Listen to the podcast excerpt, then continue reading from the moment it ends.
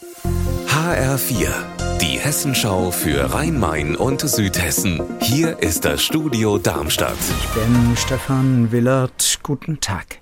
Die Initiative Radentscheid Offenbach, die hatte einen provisorischen Pop-up-Radweg auf der Waldstraße in Offenbach aufgebaut, um zu zeigen, es geht, eigene Spuren für den Radverkehr. Und jetzt wird das ein Jahr lang zwischen Bleichstraße und Friedrichsring bzw. Hessenring getestet. HR-Reporter Heiko Schneider ist da. Und jetzt? Hier haben sich Radlerinnen und Radler getroffen zum gemeinsamen Anrollen. Also die weihen die Fahrradspuren jetzt ein. Die radeln hier jetzt also auf der Waldstraße zwischen der Bleichstraße und dem Friedrichsring. In beide Richtungen gibt es da nämlich jeweils einen Fahrstreifen nur fürs Fahrrad. Markiert mit gelben Streifen sind die im Moment. Und das Ganze wird hier jetzt ein Jahr lang getestet.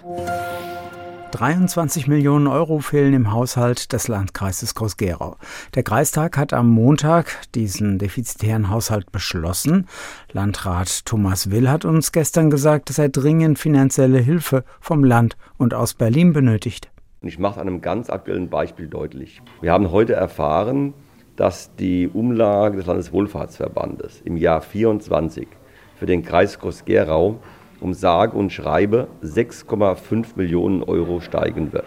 Ich weiß nicht, wie man die irgendwo rausschwitzen soll. Das sind 1,5 Punkte Kreisumlage. Landrat Thomas Will in Groß-Gerau, er braucht Hilfe. Das Klärwerk in Mörfelden-Walldorf reinigt Abwasser jetzt viel gründlicher als vorher.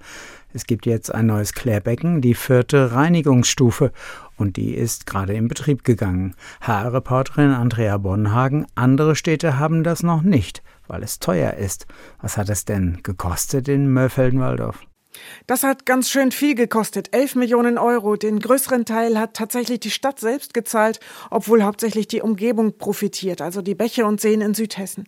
Es gibt in Mörfelden-Walldorf jetzt ein Becken mit Aktivkohle und eine Anlage mit Tuchfilter.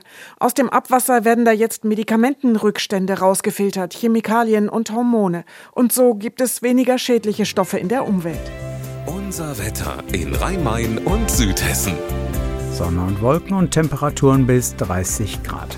Ihr Wetter und alles, was bei Ihnen passiert, zuverlässig in der Hessenschau für Ihre Region und auf hessenschau.de.